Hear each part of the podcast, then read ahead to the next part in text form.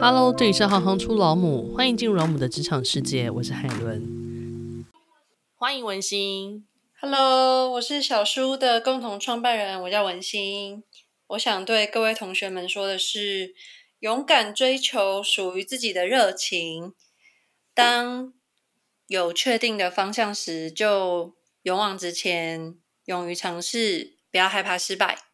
想先请教一下文心，你之前念的是公管系的气管组，那这个组别它是在学些什么呢？那你当初为什么会选择这个科系就读呢？公管系的全名就是叫做工商管理学系，然后我们那个时候有分为气管组，就是企业管理组。跟科技管理，那企业管理组是一类的，然后科技管理组是偏二三类，就自然组的。那我是企业管理组，那企管的话就是企管系嘛，就企业管理。所以对我们这个系来说，就是为了要培养管理的人才。那什么是管理呢？就可以讲到五个面向，就是产品、销售、人才、研发跟财务。所以总共大概就是这几个面向的不同的管理。那这个管理面向呢，会延伸到的就是相对就是不同的学习科目。所以产品的话，我们可能就会学到一些可能比较像作业管理啊，或者是最基础的就会是会计啊，然后经济统计。那行销的部分就会有一些行销的课啊，或人资的课，就是刚刚讲到的人的部分。那研发的话，我们其实也会去了解一些研发管理等等，反正都是跟管理相关的。那财务也会有财务管理，就不会是真的碰到，比如说产品研发，就不会真的去学习怎么研发产品，而是去学习怎么管理这个产品研发的过程，大概是这种感觉。你觉得哪个部分最有趣？呃，我自己在念书的时候，我最喜欢的是行销跟人资啊。哦，oh? 对，所以我觉得行销有趣，是因为它很火嘛。然后它就是因为刚有问到说为什么我会选这个科系就读嘛。对，那我这边可以讲个小故事，就是其实我高中的时候，那时候本来立定的第一个志愿是想要去念广电相关，就是大众传播相关的。嗯，然后可是 就是不小心那一年的数学可能考的太简单了，那年数学就考的还不错，然后刚好。那年的只看就是国文、英文、数学。那因为我语言本来就比较好，所以那数学又刚好考比较简单，所以那时候就因为分数的关系，就有机会去填一个我原本没有想过要去念的学校。我原本没有想过我会去念台大，然后但是那时候我就因为分数的关系，然后所以就就填了这样子。欸，你跟人家相反欸。真的吗？对，我的意思说，大部分的人在分享这一段的时候，通常都是呃不小心考不好，或者是说不小心分数考的跟自己的预期不太一样，这样。那你是说也是不太一样，但是考高了，所以 填填了一个还不曾往上看的位置，这样。呃，对啊，就是很有趣，因为我本来想要念的是正大广电，然后我高中的时候也是有去参加。广电跟广告的暑假的那个营队，就是他们办的营队，对。对，对。然后，所以我刚刚讲回来说，为什么我最喜欢行销跟人资？我觉得可能也有点关系。就是行销的话，它就是比较火嘛，然后我觉得它会牵牵涉到很多广告啊，或者是就一些比较偏向传播的东西。对。所以这个就我就很有兴趣。那人资为什么会有兴趣？是因为其实我很喜欢跟人交流，然后嗯，我我也觉得对于人才的发展，我是很有兴趣的。就是为什么一个人。嗯今天会发展成这样，跟他的过去的家庭背景啊，他的学习成长经历是有什么相关的？这是我蛮有兴趣的议题。嗯、所以为什么会对这两个特别有兴趣，就是这样子。我也不会说那个选择是错，因为有现在的我都会是过去的这些东西累积过来的。嗯，对，只是说，只是说，就是就是一个一个机缘吧，就会发展成这样，一切都是一个很有趣的机缘，这样子。对，然后就你的人生经历，因为你经历过新创啊、贸易公司、科技公司跟公安公司这几个阶段，分别给你带来哪些不同的养分？就其实我在创业之前，真的做过蛮多不同类型的工作，待过不同的公司。嗯、那我觉得看到的东西就会很不一样。比如说像公司规模大小，比如说像新创的话，可能就公司总部也才五个人。那可能科技公司、上市贵科技公司，可能一个公司全球就几万人，嗯，那就会看到很不一样的东西，就是包含比如说这个公司的制度完不完整啊，你今天一个东西是不是有被规范好，要怎么去做了。就比如说我我要提一个案子，我是不是有一个流程要照着做？这、嗯、是制度完不完整，或者是一些人事制度啊，就是请假有没有什么规定啊，或者是很多的东西。那像新创的话，就是原则上应该都不会有什么制度。那相对来说，就是要能够自主性够强啊，然后你要能够够灵活，然后什么工作都可能会沾一点。这就是蛮不一样在制度的方面，然后另外一方面就是分工细制度。就我刚刚说的，像大公司的话，它就是部门就会分得非常的细，就是有像刚刚说人资部啊、行销部、产品开发啊、财务部啊等等的。那这分工那么细的状况下，当然可以相对碰的也比较专业。那但是另一方面就是说，可能就比较不知道其他人在做什么。那小公司的话，就是说有广，但是不一定有那么深。所以我觉得这个都是。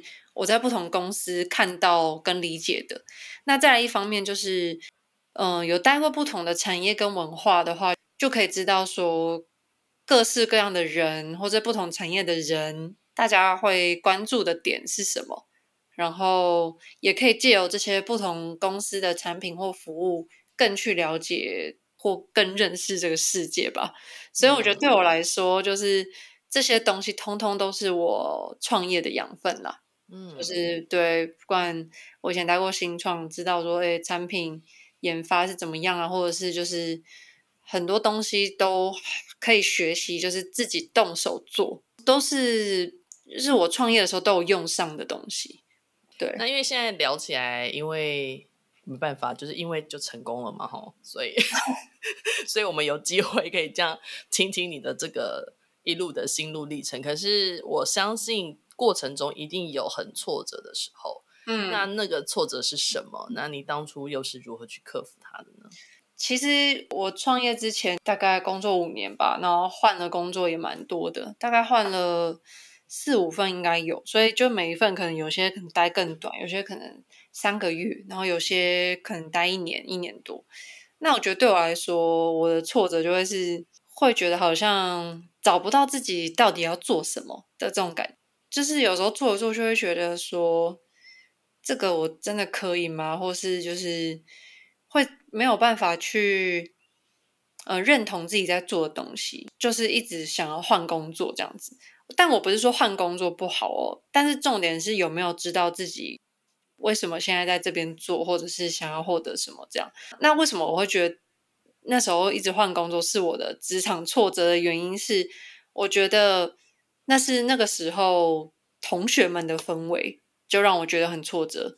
就因为那时候我有蛮多同学们，大家出社会都是去大公司，然后去大公司就是同学们都待得蛮久的，就可能至少一份工作都会待三五年以上，然后就是也会有很明确的晋升管道。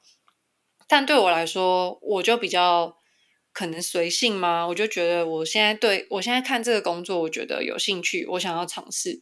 然后小，然后就是不管什么经验，我都想要试试看。就是新创的一公五个人的公司，一个人的贸易公司，一万人的科技公司，跟五十人的公安公司，我都想要进去。或者是比如说四千人的银行，我都想要进去看一下，说这个公司到底在干嘛，然后在这边工作是什么样的感觉。我觉得那就是我那时候很想要。去探索世界的一个过程。那我觉得当时没有获得信心去，等于说这件事情没有被，就是等于是被当时的社会或被我那时候的环境看这件事情其实是不好的，所以我就会觉得说，哦，这个事情好像是我做的很差，就是我又没有定性啊，我又没办法、嗯、对，就是在一个工作好好做啊，然后什么的这样。嗯对，那至于说我怎么克服，我觉得对我来说也不是说克服，因为我觉得对我来说就是，我是真的是在创业之后，我觉得有更找到自己，就是我因为我创业已经七年嘛，那等于是我这七年来都一直在这个团队里面工作，然后我们的伙伴也都，我们的创始团队四个人也都还在，那我觉得真的是。很特别的经验啊，就是我前面一直换，然后我到现在这边就是七年，我一直坚持下来继续做，然后突破很多关卡。我觉得这就是我克服我过往一直没有疗愈的东西的一个过程。可能以前我有做一些东西，我就觉得以前工作的时候做做，觉得这个好无聊，或者我不想做。但是现在的创业其实是面对的是一个真实的市场，然后我我就是每天需要克服，每天需要突破整个市场的竞争啊，或者是什么，然后就变成我就不会无聊，就是因为有太多难题可以解决，然后而且 对，然后而且就是我们。又会很想要尝试新的产品线或者新的服务等等的，就会觉得它是是是其实很变化、很多元的。没有，我只觉得刚这段很发人省思，哎，就是、哦、真的吗？对啊，对啊，我觉得是两个状态，就是第一个，你在那个过程当中其实是一直在出错的过程。嗯，以前的价值观可能会觉得你就要选对，OK？对，或者说，或是你选了你就要坚持，对，没错。它的反面不就是出错吗？就是说我没选对，就代表我不喜欢这个啊。嗯，哦，那为什么出错的这个概念还没有办法被当时的大家接受？或许现在可以了啦，哈。对。但就是出错这件事情，其实也是你人生中很重要的一件事。我就举个例子，嗯、谈恋爱也是嘛。就是你没相处过，你怎么知道这个人是不是跟你想象中的一样呢？对不对？光是看外表，跟光是看他跟同学相处，你怎么知道他跟家人相处或跟女朋友相处是什么状态？就是。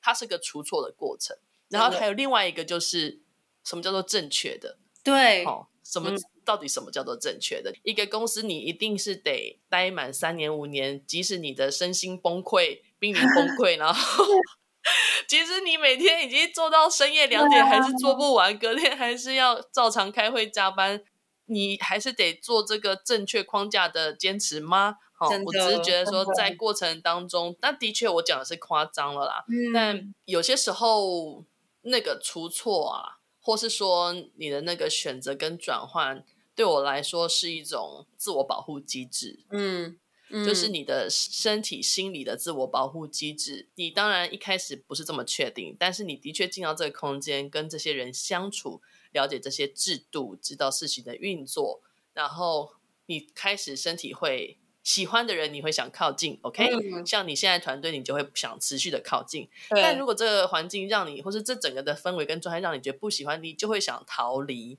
那那个逃离的结果就会是你想辞职。嗯、所以我刚刚只是在听你的过程，我就在想，对啊，什么叫做正确呢？这个框框要被打破才对。就是对。以前的人讲什么啊？大只的公鸡比较晚啼，是不是？就是 你有时候的确会是需要前面比较多的摸索的时间，但不代表你会找不到自己的方向，只是说每个人需要的时间长短是不一样的。嗯嗯嗯嗯嗯，对啊，真的，我我很认同。我觉得自己喜不喜欢自己在做的事情，也是自己最知道的。那如果只是为了做正确的事情而做，我觉得对我来说是很可惜的事情。那谈到这里的话，你要不要再跟我们多说一些小书屋的企业文化，或是说，如果今天大家听完你这一集，觉得哇，我很想要进去，很想知道是什么样的一群人在呃 run 这个空间，然后怎么在思考这个空间，嗯、很想要一起参与小书屋的团队，他有没有一些人格特质的需求呢？嗯，我们有三个蛮。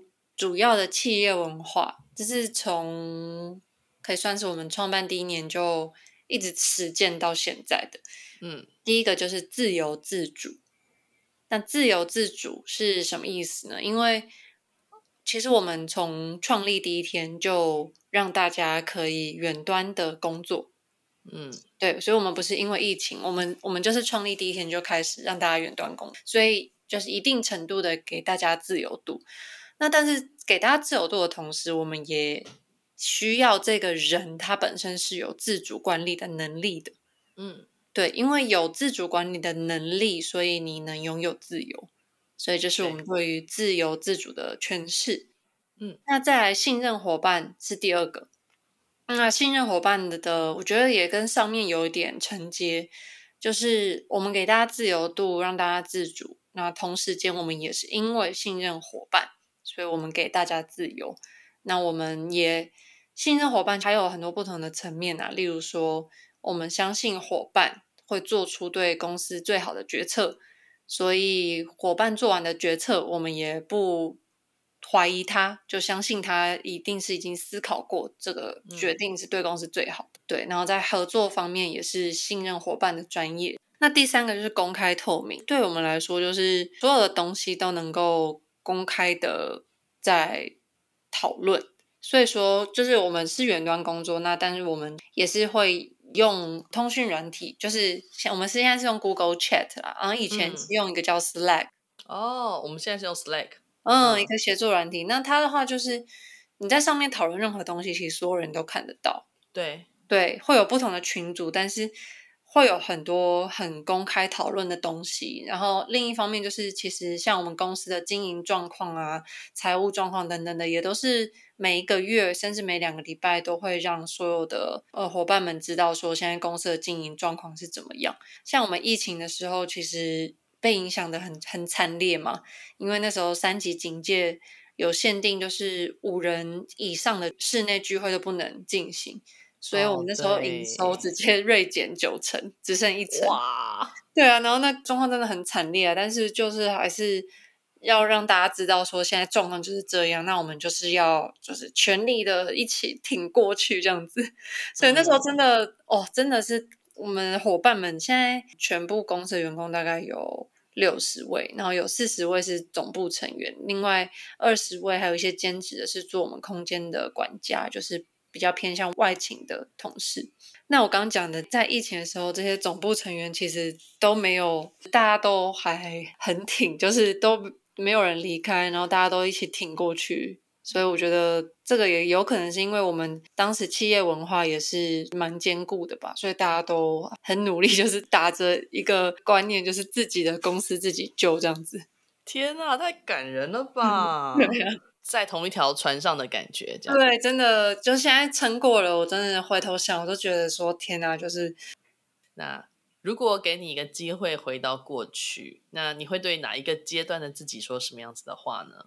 想要对以前就是迷惘的自己说，要相信自己，然后坚持自己的选择吧，就是有自信啦，就是说要能够知道怎么肯定自己，然后去满足于自己的所作所为。而不是一味的看现在流行的是什么，然后就要跟着去，而是自己会知道自己在做的事情是不是自己真心喜爱，自己能不能真的发挥，然后相信自己跟知足感恩吧。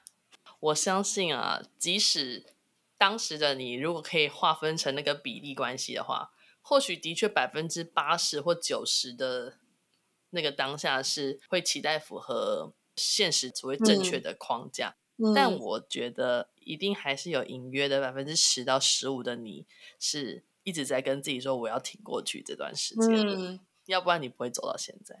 对啊，是的，嗯，所以期待每个人都可以找到自己很喜欢的，然后如果你对于空间。有不同的想法，或是也特别喜欢小说的企业文化的话，或许你也有机会成为他们的未来伙伴之一。那就再一次谢谢你的时间，再一次感谢你可以让我们访问到这样。那，很荣幸，真的就是透过这样的讲述，我觉得我也再次的反思啦。谢谢海伦，拜拜。好，拜拜。如果你喜欢行行出老母，欢迎以行动力赞助老母，让我们能有更多的能量制播更好的节目，访问更多有趣的职业。如果有任何建议，欢迎到网站留言给我们。谢谢你们的支持与分享，我是海伦，我们下次见。